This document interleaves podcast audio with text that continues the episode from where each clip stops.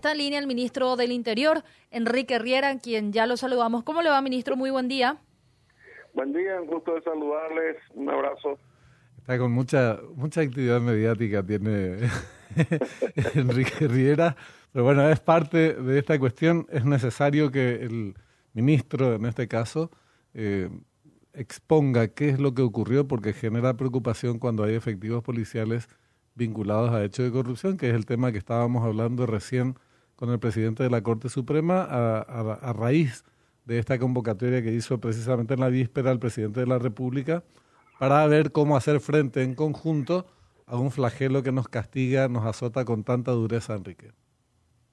Sí, efectivamente, el sábado a las 13.50, cuando se produjo el hecho, el comandante de policía me llamó este a comentar y me este le di obviamente todo el respaldo institucional que necesitaba y poco tiempo después me volvió a llamar a informarme de que había una buena y una mala noticia. la buena era que ya tenían identificados los posibles autores y la mala era que era gente de, aparentemente, claro, de la policía, del Departamento de Investigación de la capital.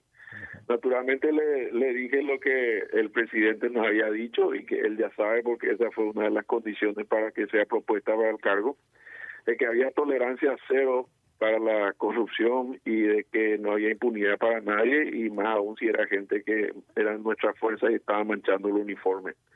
Y así procedieron, gracias a Dios, con mucha eficacia. En menos de 24 horas tenían cinco detenidos y el responsable había y el y el este privado de su libertad también había de su solicitado garantías porque tenía también antecedentes policiales y bueno, al final digamos que se está aclarando, todavía no tenemos todas las respuestas, pero lo que sí te puedo decir es que ya vamos a evitar ese viejo recurso de trasladarlo a otra comisaría mientras se enfrían las cosas, digamos que a veces fue un procedimiento habitual antes, ¿verdad?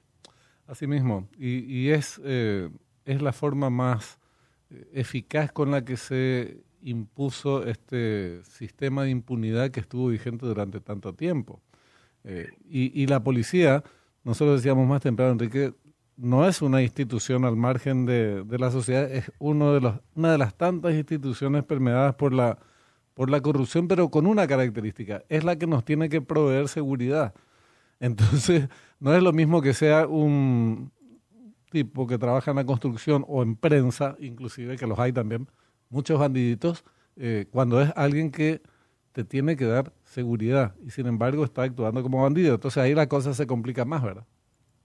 Sí, el, el proceso de depuración de la policía no tiene retorno. Esto no es ni un secreto para la ciudadanía.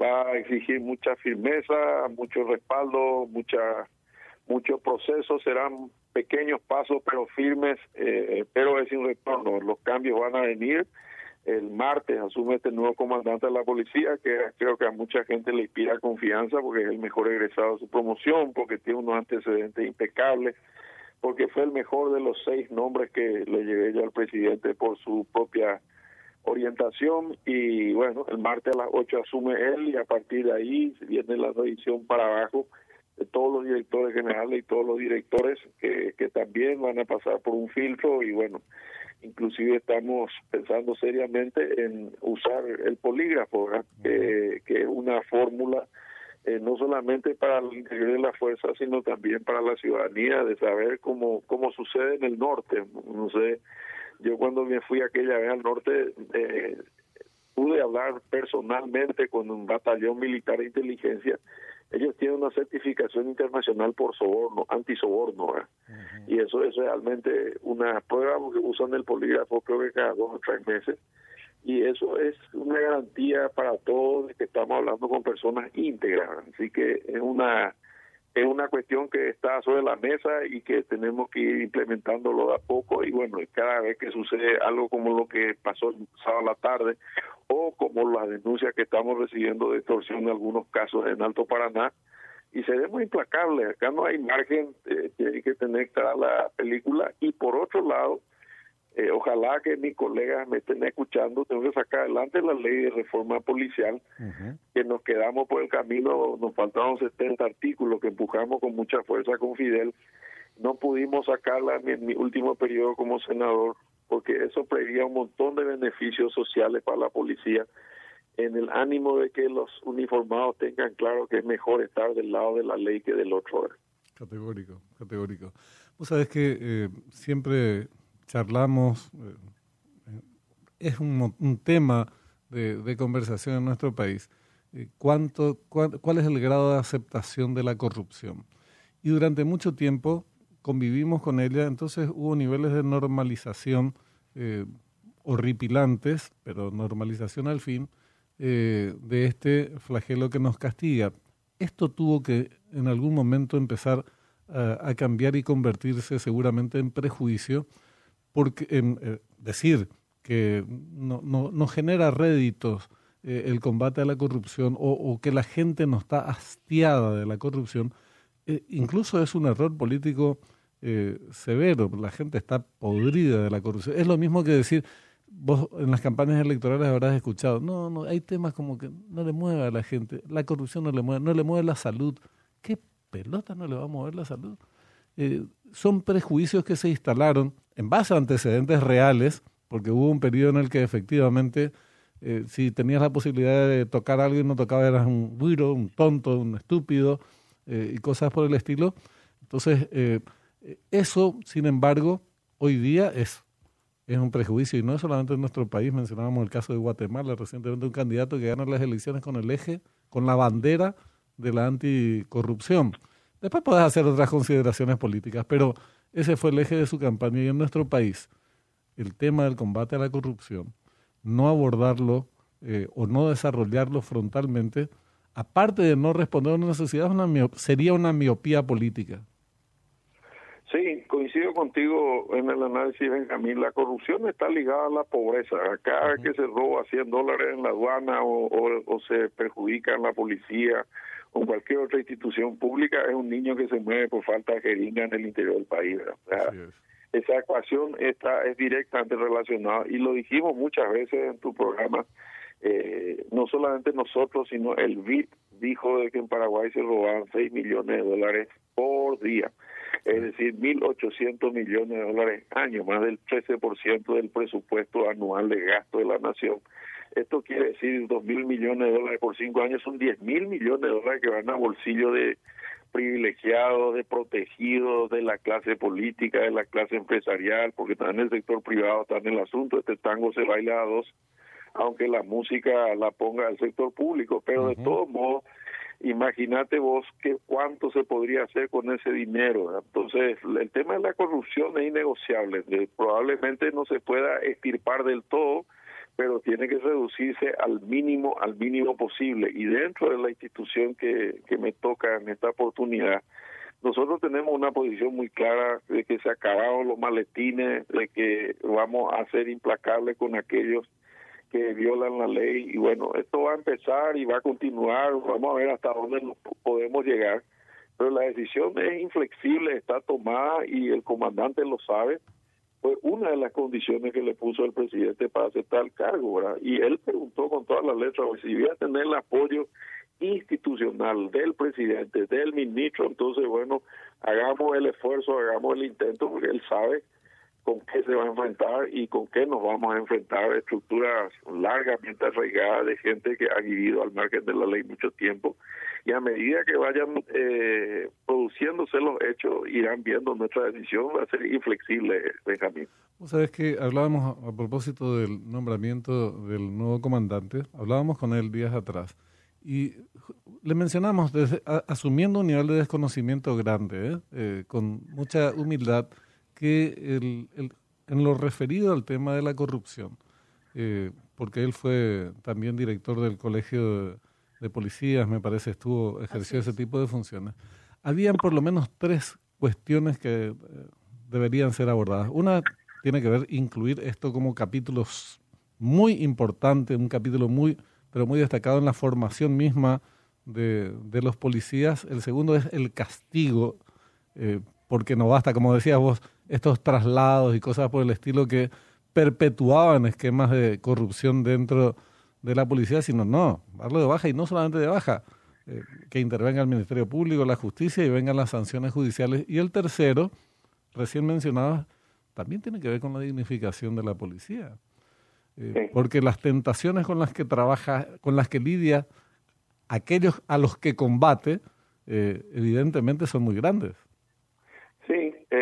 Yo creo que hay un momento en que los hombres tienen la tentación de, de cruzarse la ley y ahí tiene que ser una relación costo-beneficio, Y por eso es que el crimen organizado penetra en las estructuras, porque si hay impunidad y te ofrecen 10 mil dólares por dejar pasar un camión, eh, es probablemente tu sueldo de seis meses, entonces vos haces lo contrario, pero si por el otro lado te ofrecen seguro médico, si te ofrecen seguro para tu familia, si vos tenés la oportunidad de ganar bien y tener una casa accesible, y podés tener eh, un desempeño, reconocimiento de la sociedad, bueno, si voy a tirar todo esto por la ventana y quizás con eso podamos tener, ir marcando eh, reformas estructurales que hay que hacer, Camín, porque esto es histórico, es muy largo, pero la gente no quiere excusa, ahora ya terminó la campaña, así que vamos a tener que dar resultados. Cada que se produzca un hecho de esto, pasaremos por un escrutinio, pero no hay otro camino. Yo creo que hay que hacerlo y hay que hacerlo, es lo que nos toca,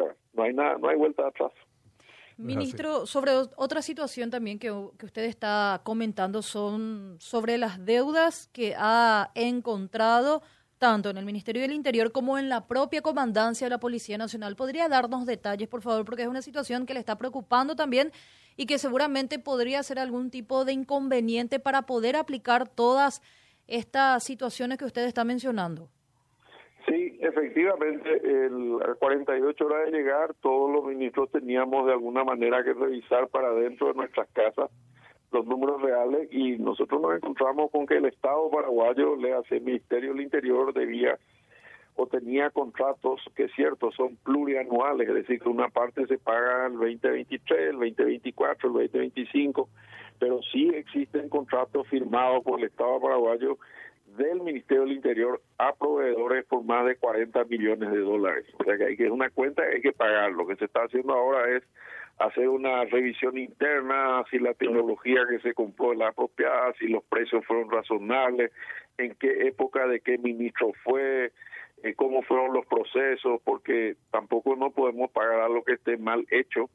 Y, y, en el caso de la policía, eso para mantener el 911, para mantener el sistema de información e investigación policial Marandú, para interconexión de entre comisarías, que son más de 1.300 y no todas están interconectadas. O sea que muchos policías como nosotros trabajan por grupos de WhatsApp, que no es lo ideal y lo más seguro.